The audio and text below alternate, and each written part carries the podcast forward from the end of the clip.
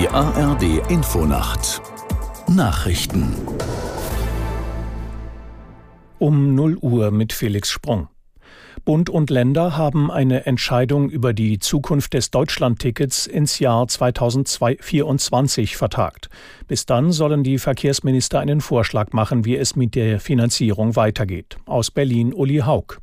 Bislang nicht ausgegebene Zuschüsse für das Deutschlandticket aus diesem Jahr sollen auch im kommenden Jahr verwendet werden können.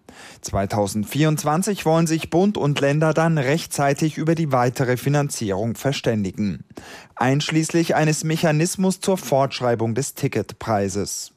Bund und Länder haben bislang lediglich bekräftigt, auch im kommenden Jahr insgesamt drei Milliarden Euro zur Verfügung zu stellen. Beide Seiten wollen kein weiteres Geld nachschießen. Italien will in Albanien Zentren zur Aufnahme von Migranten errichten. Das kündigte Ministerpräsidentin Meloni in Rom an. Es werde dazu eine Partnerschaft mit dem Westbalkanland geben.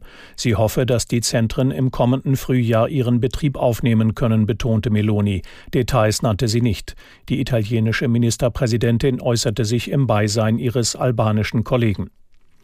Inmitten der Gefechte im Norden des Gazastreifens ist es Rettungskräften gelungen, Schwerverletzte aus dem Gebiet zu bringen.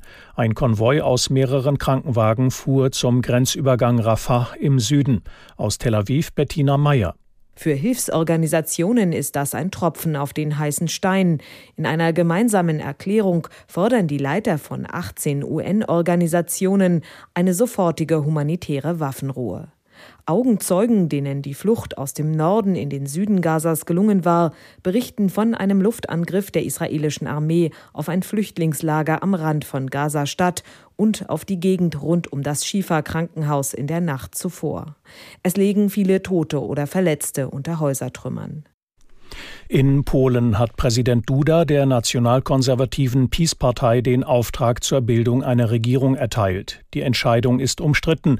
Die PiS wurde zwar bei der Wahl am 15. Oktober stärkste Kraft, verfehlte aber die absolute Mehrheit und hat keinen Koalitionspartner. Dagegen hätten die oppositionelle liberal-konservative Bürgerkoalition von Ex-Regierungschef Tusk und ihre beiden möglichen Bündnispartner eine Mehrheit.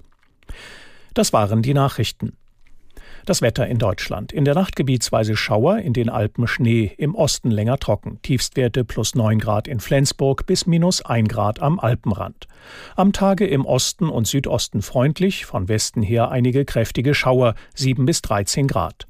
Am Mittwoch Wolken und Regen, gebietsweise heitert es auf. Am Donnerstag zum Teil kräftige Schauer, im Alpenvorland freundlich, jeweils 7 bis 12 Grad. Es ist 0 Uhr 3.